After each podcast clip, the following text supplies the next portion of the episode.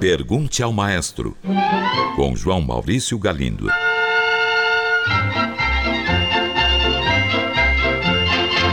Olá, amigos. Um ouvinte pergunta: Prezado maestro, eu disse a um amigo que gostava da valsa Mephisto, de Liszt, e ele me respondeu: Qual delas? Eu fiquei um tanto atônito. Existem duas valsas Mephisto? Ou meu amigo está errado? Caro ouvinte, não existem duas valsas Mephisto de Franz Liszt. Existem quatro.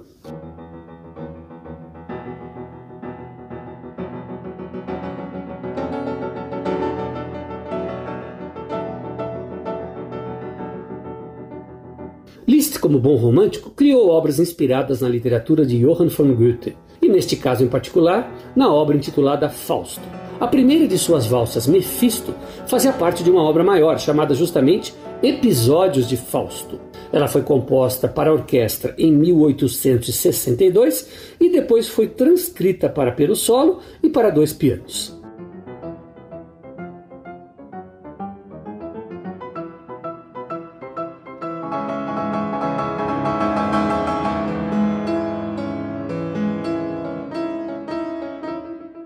E o fascínio por este personagem de Johann von Goethe levou Liszt a compor mais três peças. A Valsa Mephisto número 2, também original para orquestra, e que foi igualmente transcrita para piano solo e para duo de pianos. A terceira Valsa Mephisto, ao contrário, foi escrita originalmente para piano. Liszt nunca a orquestrou, mas isto foi feito tempos depois por outros compositores. Finalmente, a Valsa Mephisto número 4 foi escrita originalmente para piano em 1885 e só foi publicada muito depois da morte de Liszt, em 1952.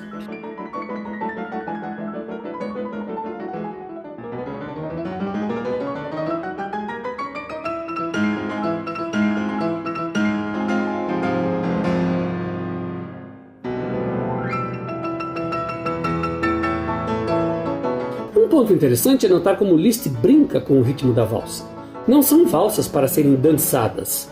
Certamente para ele, as fantasiosas referências ao personagem Mefistófeles são muito mais importantes do que o ritmo dançante. Por isso, o ritmo de três tempos, tão firmemente mantido nas valsas de salão, chega a diluir-se completamente nas valsas Mefisto de Liszt, provocando então o ouvinte da época. Por essas e outras, Liszt foi considerado um dos compositores mais modernos da sua época. Ouvinte enviou esta mensagem: Maestro, eu sei que Chopin compôs dois concertos para piano e orquestra, mas queria saber se é verdade que o número 2 foi composto antes do número 1 um, e também queria saber a sua opinião. Qual deles considera o melhor?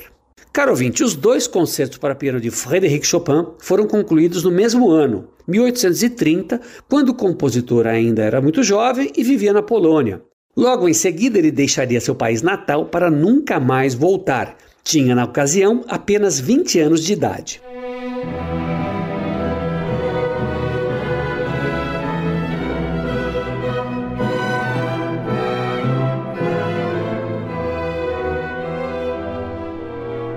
Os dois concertos foram escritos em seguida. O primeiro foi o concerto em Fá menor, estreado em março de 1830. Depois veio o concerto em Mi menor, executado pela primeira vez em outubro do mesmo ano. Pois bem, este segundo concerto, em Mi menor, foi o primeiro a ter sua partitura impressa e colocada à venda, e justamente por isso foi catalogado como o número 1, um, mas foi mesmo o segundo a ser composto.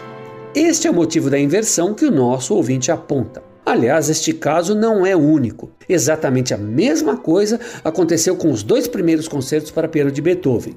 O de número 2 em Si bemol maior foi o primeiro a ser escrito e o de número 1 um, em Dó maior, o segundo, embora este esteja catalogado como número 1. Um.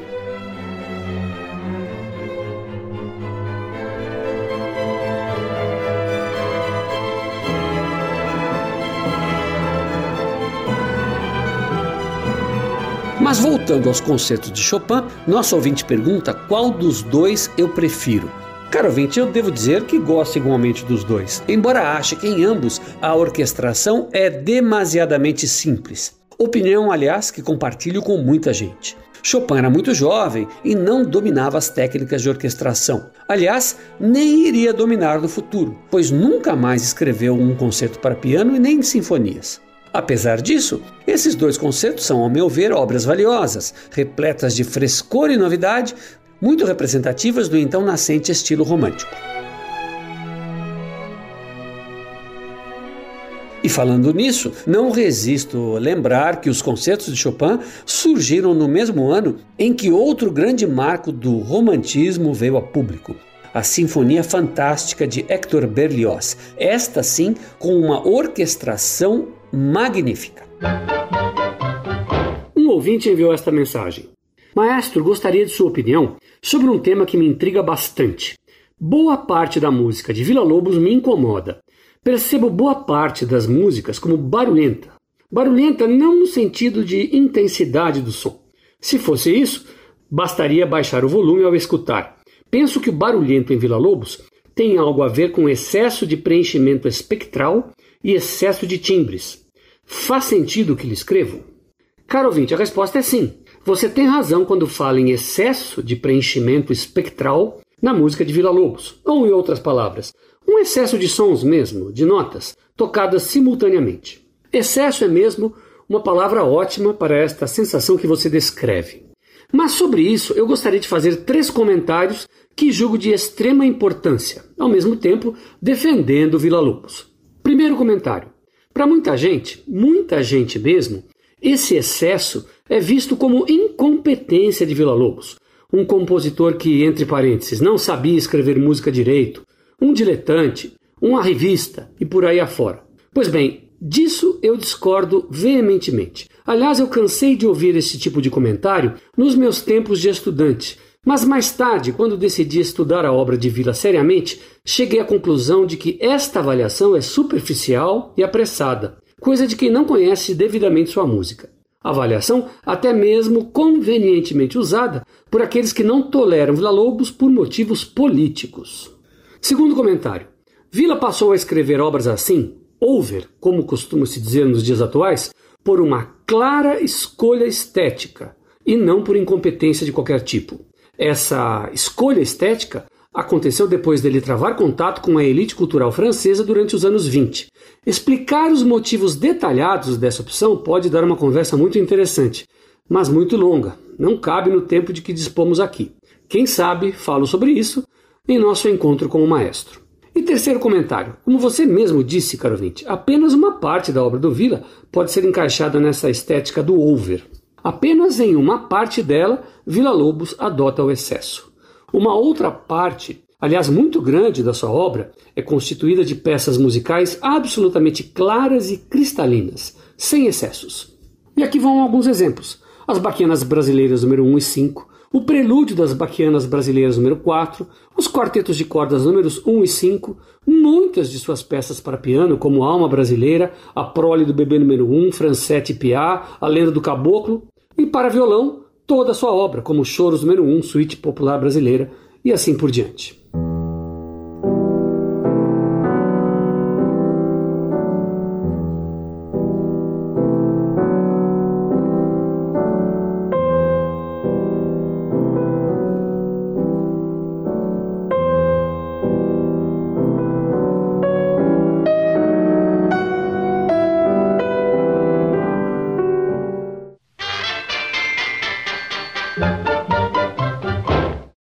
Ouvinte enviou esta mensagem. Maestro, recentemente escutei a execução integral de Lestro Harmônico, Opus 3 de Antonio Vivaldi.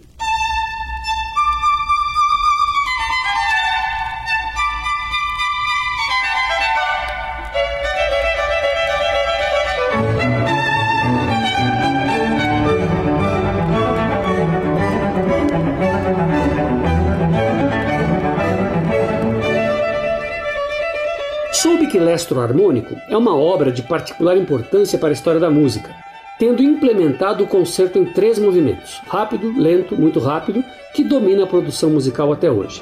Gostaria então de perguntar quais outras mudanças tal obra trouxe ao mundo da música e como eram organizados os movimentos dos concertos antes dessa. Caro ouvinte, creio que para você compreender bem a questão, é útil ter uma visão geral, panorâmica do desenvolvimento dos instrumentos de cordas com arco. Até o final da Idade Média, digamos século XIV, a música artística era essencialmente vocal, com os instrumentos tendo um papel subalterno e acessório. fornecendo apenas apoio para as vozes. No século XVI, eles desenvolveram-se muito e muito rapidamente, surgindo assim as primeiras obras puramente instrumentais, cuja escrita era pensada para o instrumento em si, explorando as suas possibilidades. Entramos no século XVII com muitas obras escritas para as violas da gamba, da mais aguda à mais grave. Já o violino e sua família, viola e violoncelo, eram menos importantes. Com o desenrolar do século XVII, a família do violino passa a brilhar graças a diversos compositores, em especial Arcangelo Corelli, que viveu entre 1653 e 1713. Apoiado por muitos patronos ricos e poderosos, Corelli tem sua obra editada e divulgada amplamente. Assim, os padrões fixados por Corelli, a trio sonata e o concerto grosso, da Câmara e da Chiesa, passam a ser imitados por diversos compositores. Mas vamos agora para Vivaldi. Ele nasce 25 anos depois de Corelli, em 1678. É um violinista brilhante que chama a atenção dos apreciadores de música que passam por Veneza. Consegue editar suas partituras, que circulam rapidamente. Seus opus 1 e 2 não trazem nada de novo, mas o opus 3, justamente o lestro harmônico, trazia a novidade do concerto em três movimentos para um solista e orquestra, muito diferente do concerto grosso implementado por Corelli. O antigo concerto grosso tinha três solistas e, em geral, cinco movimentos. Já o concerto de Vivaldi tem um solista e três movimentos. Mas não podemos dizer que Vivaldi inventou este gênero. Essa era uma tendência que já existia, e outros compositores anteriores a Vivaldi já estavam fazendo experiências com ela, como por exemplo Giuseppe Torelli. Então, para resumir, eu diria que a importância de lestro harmônico se apoia em três vértices: qualidade musical muito alta, Vivaldi era um músico soberbo e conhecia o violino a fundo. 2. Ter sido editado em Amsterdã e em seguida ter circulado muito por toda a Europa. E 3. Apresentar uma forma musical que estava em plena ascensão, juntamente com uma exploração técnica do violino repleta de novidades. Um ouvinte enviou esta pergunta: trompete seria uma espécie de trompa de menor tamanho, como a palavra pode sugerir? Ou os dois instrumentos são diferentes e o parentesco entre os nomes é apenas coincidência? Caro ouvinte, o trompete e a trompa são instrumentos da mesma família. O princípio de produção de som é o mesmo. Então existe sim um grande parentesco entre eles. Mas acontece que, além disso, existem entre o trompete e a trompa duas diferenças fundamentais. A primeira é a mais óbvia. O trompete é mesmo muito menor que a trompa e é, aliás, o menor de todos os instrumentos de sopro de metal. Menor que a trompa, menor que o trombone, menor que a tuba. Por isso a palavra trompete, uma pequena trompa em francês, faz sentido. A segunda diferença não é claramente visível. A trompa é um longo tubo de metal cônico, enquanto o trompete é um pequeno tubo de metal cilíndrico. E isso faz diferença no som. Tubos cônicos tendem a ter um som menos brilhante, mais aveludado. Veja, por exemplo, o flugelhorn, muito usado no jazz. Ele se parece com um trompete, mas o seu tubo é cônico e por isso o seu som é muito aveludado. É isso aí, espero ter respondido. Um grande abraço e até o próximo programa. Pergunte ao maestro. Envie sua pergunta para o e-mail pergunte@culturafm.com.br ou pelo telefone 2182 3222. Cultura FM de São Paulo.